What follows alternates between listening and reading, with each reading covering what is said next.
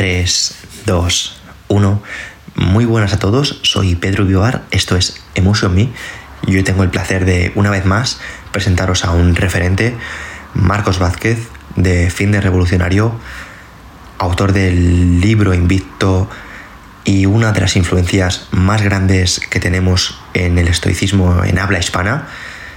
Bueno, una vez más, todo un honor y hoy te vas a encontrar con un podcast muy especial que grabamos para la plataforma Diario Estoico. Así que sin más dilación, muchas gracias y vamos a por ello. Muchas gracias por invitarme, Pero, y darte las gracias también por ser una de las figuras que está ahora impulsando más el estoicismo ¿no? en, España que, que. Así que también gracias por esa parte, tío. Totalmente, Marcos. Ahora hay personas que consideran el estoicismo una moda y yo digo, ojalá fuese una moda y lo viéramos en la tele, los periodistas, los políticos, pero creo que está muy lejos de, todo eso. Hace falta seguir, hace falta seguir. Falta mucho trabajo. Bueno, Marcos, pues eh, como sabes, si no lo sabes, te lo, voy a, te lo voy a comentar porque es un formato que estamos desarrollando dentro del diario estoico hay una serie de preguntas que son exactamente las mismas para todos los invitados, para que tanto personas del mundo del deporte, eh, atletas, nutricionistas, abogados, médicos y de distintas profesiones nos cuenten cómo ellos enfocan el estoicismo en su día a día. Y quiero empezar por la de, para ti, ¿qué hace diferentes a los estoicos de otras personas? Ah, vale, a ver, yo diría, si tuviera que resumirlo, mm, yo diría que la autoobservación constante, ¿no? Esta idea de prestar atención a los pensamientos que te surgen, ser capaz de distanciarte de esos pensamientos, de verlos como hipótesis y no como realidades.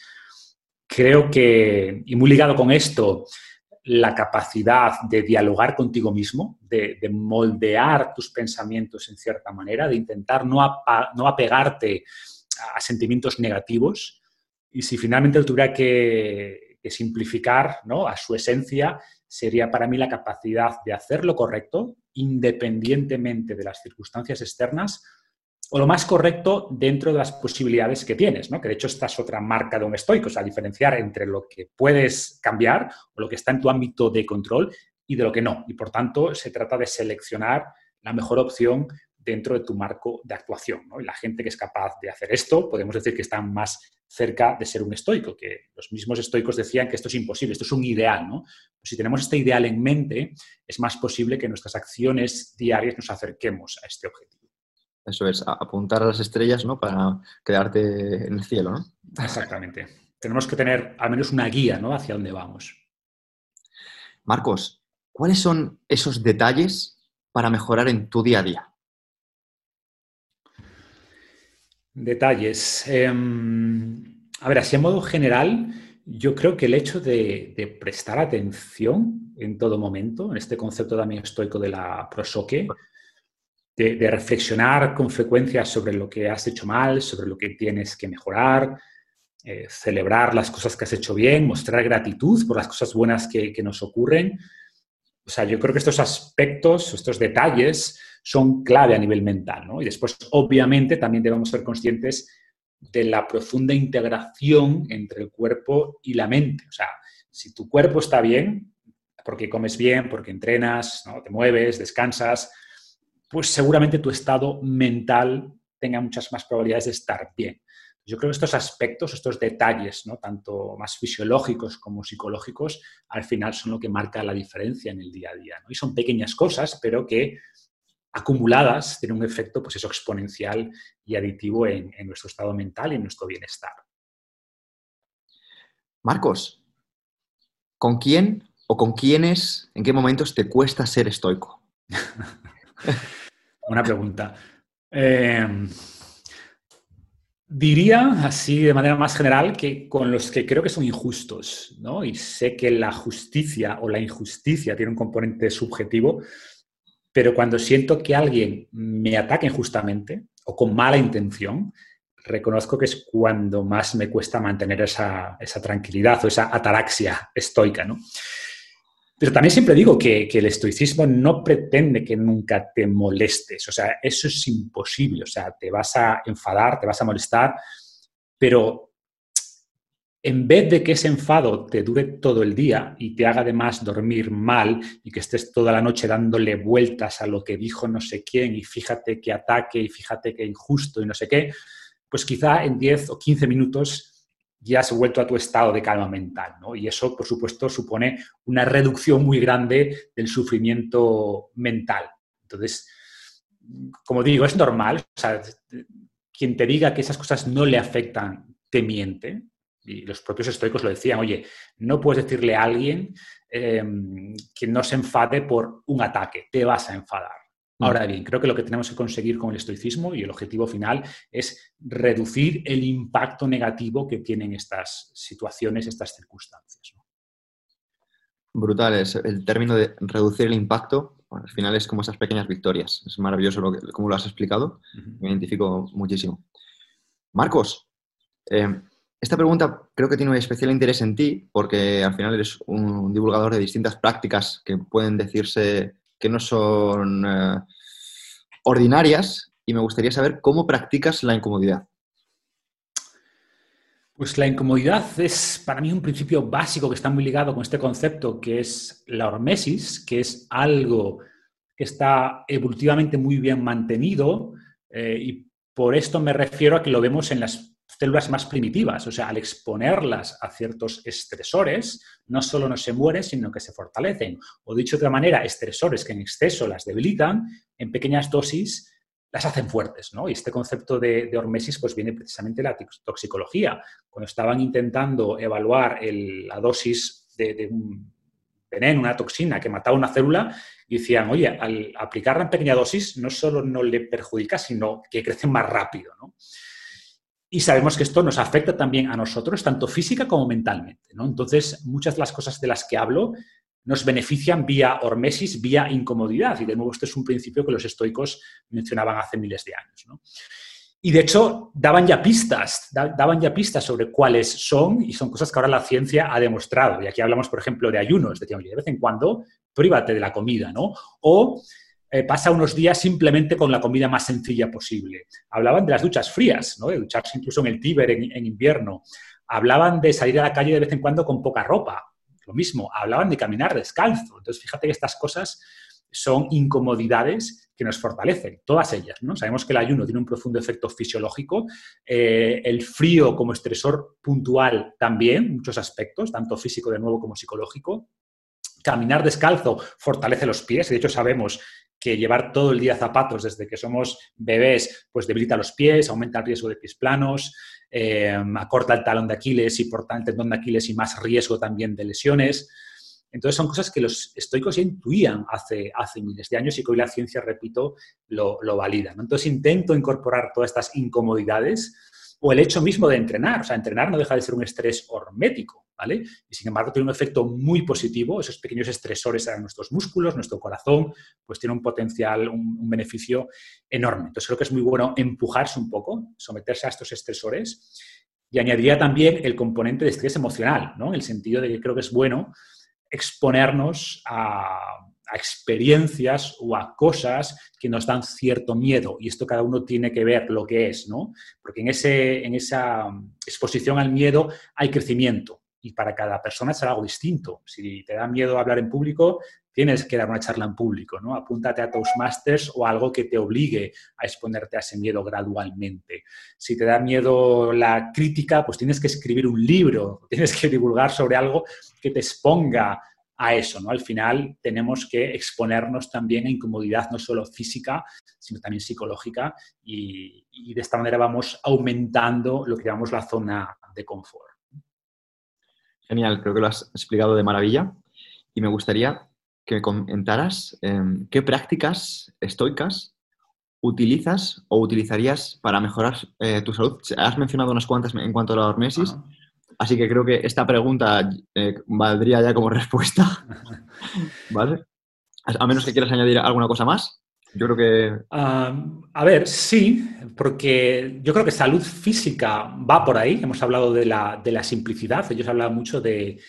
No eran eh, estéticos, o sea, no, no recomendaban hacer votos de pobreza y renunciar a todo lo bueno. Decían, oye, cuando tengas un banquete, disfrútalo, pero también disfruta la comida más sencilla y disfruta el ayuno. ¿no? Entonces hablaba mucho de este concepto de, al final, la, la, simpleza creo que potencia la salud.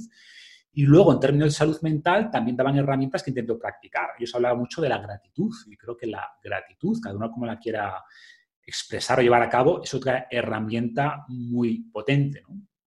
Hace poco escribí un artículo, ahora con todo esto del coronavirus, que, está de moda el tema del distanciamiento social, ellos también hablaban del distanciamiento, pero el componente de distanciamiento cognitivo. Y ahí hay, herramientas como la vista desde arriba, como la visualización negativa o premitato malorum, que son herramientas que también creo que, que, son buenas, quizás no tanto para la salud física directamente, pero sí para la salud mental o psicológica. Entonces creo que todas estas herramientas yo al final veo el estoicismo como una caja de herramientas mentales de las que podemos tirar para, eh, para casos concretos. ¿no? Algunas las veo más preventivas, es decir, mm, tienes que practicarlas, no puede ser cuando tengas un problema tires de ellas, no, tienes que practicarla. Eh, y hay otras que son más correctivas. Cuando tengas este problema, usa esta herramienta. Entonces, creo que hay muchas cosas rescatables de muchas de las enseñanzas estoicas. De maravilla, porque así has cerrado este capítulo de, incomodidad, así que perfecto. Marcos, ¿consideras importante tener un diario propio? Lo considero muy importante y es algo que de nuevo los estoicos recomendaban y es algo que de nuevo la ciencia respalda. ¿no? Yo creo que, que escribir, además recomiendo que sea en papel, ¿no? porque, a ver, por supuesto, un diario es un diario, lo puedes escribir en tu documento Word o en tu blog o lo que sea, pero creo que, que escribir en papel es más potente y hay algunos estudios que, que apuntan esta línea, pero tanto si es en papel o en digital, o sea, escribir creo que ayuda a clarificar nuestras ideas, creo que ayuda a identificar nuestros miedos, nuestros obstáculos, mm, nos ayuda sin duda a ver mejor nuestro progreso. O sea, muchas veces a mí me pasa cuando, o sea, no eres consciente de lo que cambias, pero igual cuando lees algo que escribiste o de los objetivos que te planteabas hace X años, dices, ostras, he, progresado, he mejorado mucho en estos ámbitos, ¿no? Mentales, psicológicos, eh, físicos, lo que sea. Creo que ayuda también un poco a lograr eso que decía antes, de convertirte en observador de, tu propio pensamiento, porque en el fondo estás distanciándote del pensamiento al, materializarlo en papel, ¿no? y Claro, y, no olvidemos el caso de, Marco Aurelio. O sea, el libro Meditaciones, que hoy lo consideramos una obra de arte, no deja de ser su diario personal. Él en ningún momento tenía pensado publicar eso, eran reflexiones, ¿no? Y es cierto que esto hace que cuando lo lees digas, un poco pesado, está muy bien, pero se repiten las mismas ideas, como que da vueltas a, muchas cosas porque, de nuevo, no, no, pretende ser un libro con un principio, un medio y un desenlace, no, eran ideas y las cosas que más le costaban pues eran las cosas que más se tenía que repetir y creo que el diario te permite hacer esto, ¿no? Te, permite reflexionar sobre los problemas que tienes, eh, meditar sobre ellos y creo que en ese proceso muchas veces encuentras soluciones o, o al menos te permite al traspasar tus problemas al papel, creo que de cierta manera es como he descargado esto y, y, por eso yo recomiendo hacerlo por la noche porque, bueno, los estoicos recomendaban dos partes, ¿no? Por la mañana y por la noche. Por la mañana preparación, por la noche reflexión. Y en ese proceso de reflexión de, oye, ¿qué me queda pendiente? Y llevártelo al papel es una forma como de descargar eso. dices, mañana es otro día, mañana abordo esto que está en el papel, mientras si lo tienes todo en la mente dando vueltas, pues el efecto psicológico es, negativo. Y repito que hay estudios ¿eh? que indican que efectivamente este volcado mental de problemas, pendientes, emociones negativas, etcétera, hace que tu mente dice, vale, ya lo he escrito, ya puedo dejarlo, ya, ya no hace falta que lo mantenga aquí dándole vueltas en mi cráneo. Entonces creo que por todo esto y más cosas, el diario es una herramienta muy potente. Marcos, has dado un montón de información a nivel divulgativa, pero ahora quiero que te pongas un poco filósofo y te quiero preguntar por qué eh, cuesta tanto distinguir felicidad de éxito? Bueno, aquí tendríamos primero que, definir. Primero cuesta porque las definiciones no. Son definiciones muy difíciles, ¿no? Eh, ¿Qué es el éxito? ¿Qué es la felicidad? Son cosas muy abstractas que, que hay tantas definiciones como personas. Yo tampoco tengo una buena respuesta, ¿no? O sea, yo creo que a mí me gusta el, concepto de eudaimonia de los griegos, eh, al que los estoicos hacen suyo, esta idea de que la felicidad, y renuevo, la, nos da ciertas pistas, porque la idea de eudaimonia, aunque se ha traducido tradicionalmente como felicidad, tiene más que ver con un proceso de autoflorecimiento, autocrecimiento. ¿no? Entonces yo sí creo que la felicidad sin progreso, sin esfuerzo por crecer, es una felicidad un poco falsa, es como la felicidad de, un mundo feliz, ¿no? de, la, felicidad de la pastilla. Creo que la felicidad real requiere esfuerzo y requiere luchar por algo que realmente merece la pena. Y, los estoicos iban un poco en esta línea, ¿no? Dicen, oye, la felicidad, esta eudaimonia, está basada en las premisas de virtud, hacer lo correcto independientemente de esas experiencias o de esas realidades externas. En la idea de ataraxia, o sea, de mantener ese estado mental de ecuanimidad, y aunque los estoicos no lo pintaban así, yo es como lo imagino. O sea, virtud como la base de la pirámide, virtud y ataraxia, y esto al final te va a llevar, o son las bases de la eudaimonia. ¿no? Y para mí es esto. Y, el tema es, bueno, ¿y cómo se relaciona esto con el éxito? Es que para mí es lo mismo, ¿sabes? O sea, mm, claro, para la gente que ve el éxito como algo más material o, o de dinero o, de fama, pues puede ser, puedes tener todo eso y ser profundamente infeliz. De hecho, es bastante frecuente esto, ¿no? Suele pasar. No necesariamente, o sea, yo, siempre digo que generalmente más dinero da más felicidad. Ahora bien, la correlación es mucho más baja de lo que la gente cree, ¿no? Muchas veces más dinero también es más problemas, más preocupaciones. Entonces, como todo, parece que hay un, un sweet spot o un punto ideal que, donde es, ese nivel de fama y dinero es el óptimo.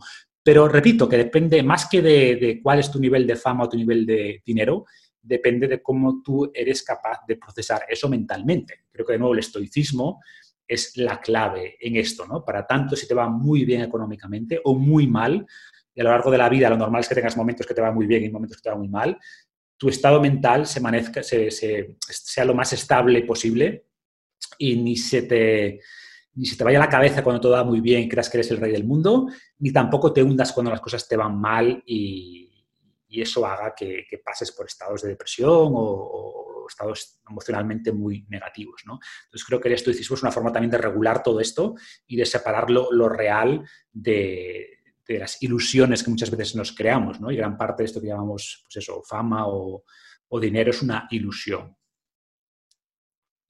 Totalmente. Marcos, ¿con qué te cuesta practicar el autocontrol?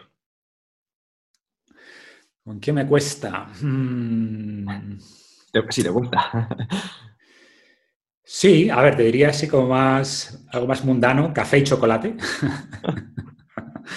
Eh, por ejemplo, me propongo hacer descargas de café de vez en cuando y, reconozco que me cuesta, ¿no? De hecho, lo que, lo que hago es, suelo hacer con descafeinado, eh, y me cuesta aguantar, decir, más de cuatro días sin café, me cuesta, por ejemplo, sin chocolate, me cuesta. Y por suerte son cosas buenas para la salud, pero sí creo que como todo, ¿no? que hay que aprender a ejercer la, moderación. Pero todos tenemos nuestros puntos débiles. Muy buenos, muy buena, muy buen autocontrol, Marcos. Em, ahora vamos a pasar a una parte pues, más, eh, más relajada y es que me gustaría que me comentaras qué personaje de la realidad o de la ficción o de ambas te parece un gran estoico o modelo a seguir. Personaje que me parezca un gran estoico, pero te refieres a que no sean, que no sean los estoicos en sí, ¿no? Eso es, que no sea Marco Aurelio, por ejemplo.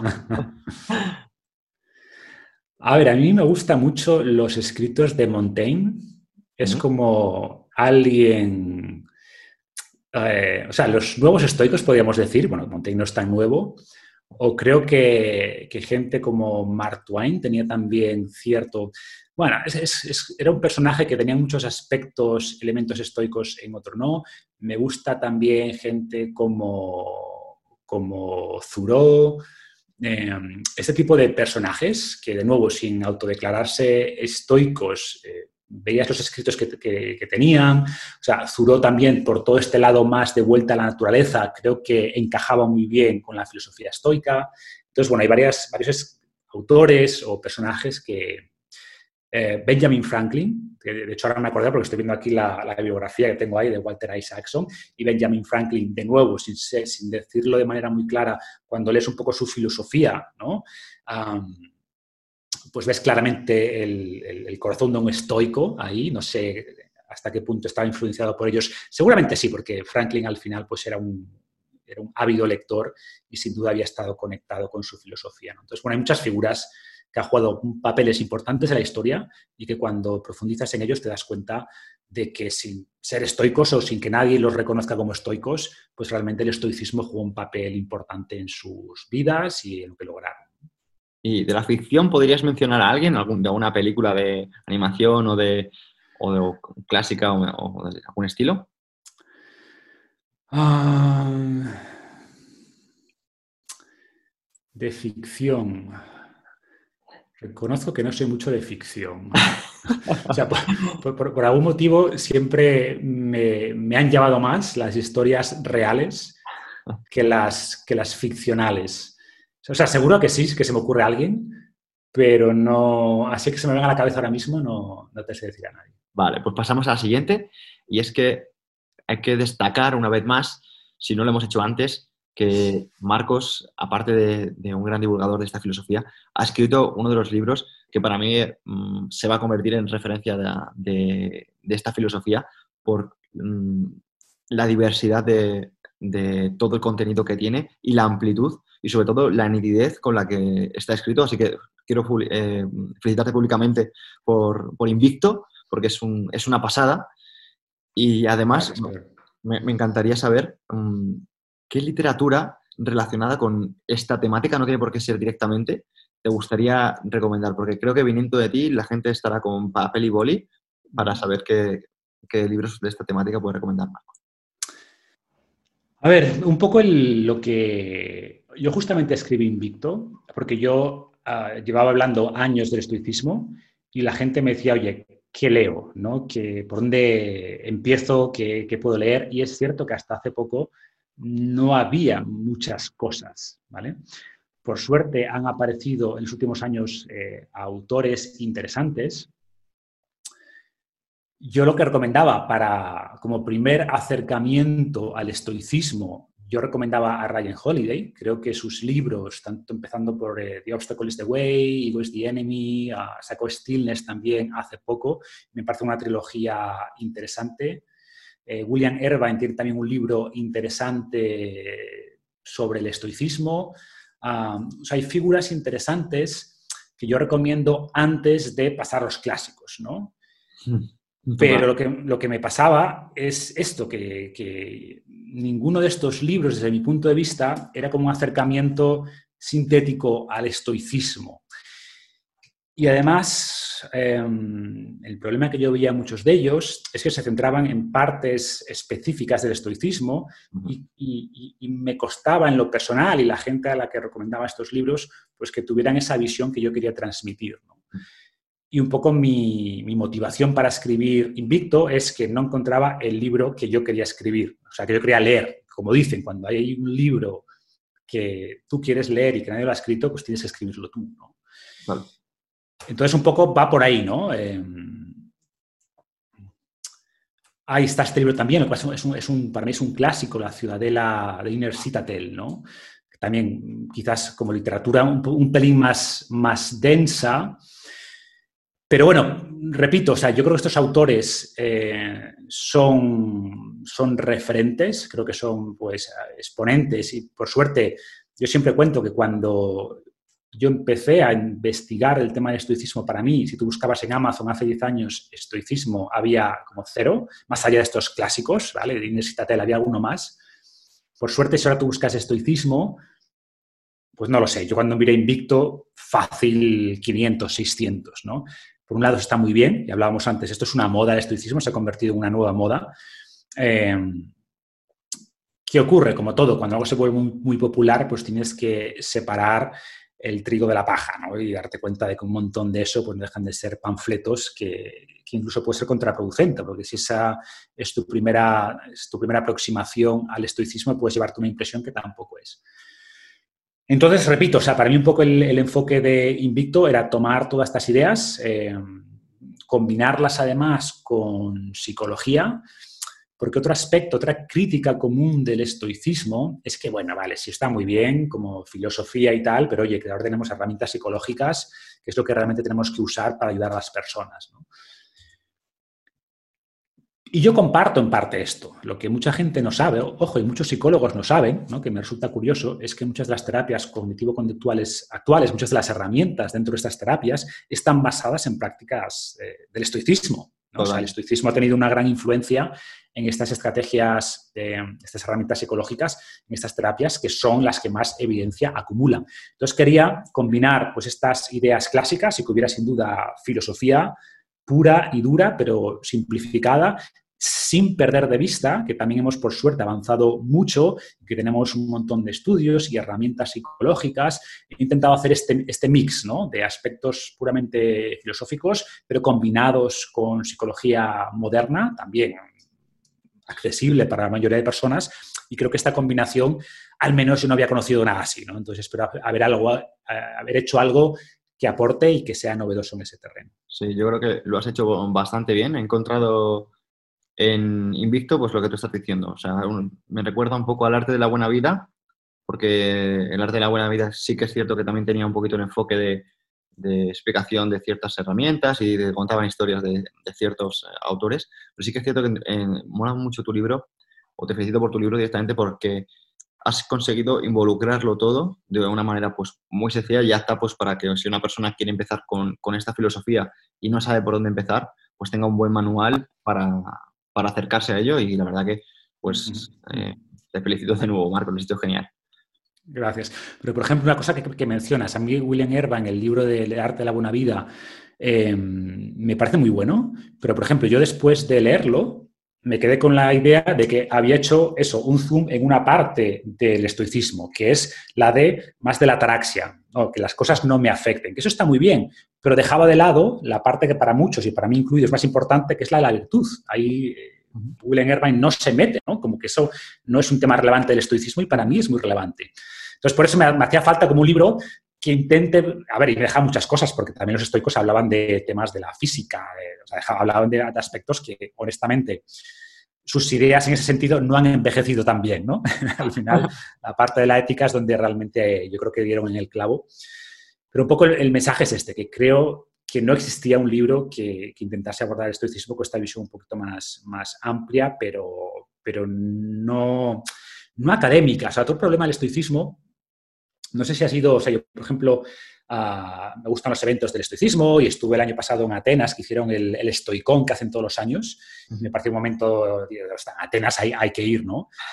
Y hubo un par de charlas interesantes. Una que me pareció muy interesante, que era de un militar, que hablaba de cómo aplicaban las ideas estoicas al entrenamiento de resiliencia mental de los soldados. Me parecía súper interesante, porque lo veías absolutamente práctico, ¿no? como estoicismo en el campo de batalla, pero el resto de charlas, con, con un par de excepciones, eran muy académicas, ¿no? muy académicas, Ah, y, yo creo que es un error. Creo que el estoicismo tenemos que, gente como tú y como yo, que estamos intentando llevarlo a, entre comillas, las masas, ¿no? Dentro de nuestro círculo de, influencia, pues tenemos que dar una visión más práctica. Entonces, claro, había muchos profesores de filosofía, ¿no? Que daban un poco la visión del, estoicismo, pero ah, que no digo que sea incorrecta, ¿eh? pero, pero creo que falta un poco todavía ese punto de divulgación, de llevar este, este aspecto de la filosofía estoica a la realidad y, a la práctica, ¿no? Y creo que ahí pues hay, mucho trabajo por hacer todavía y espero que Invicto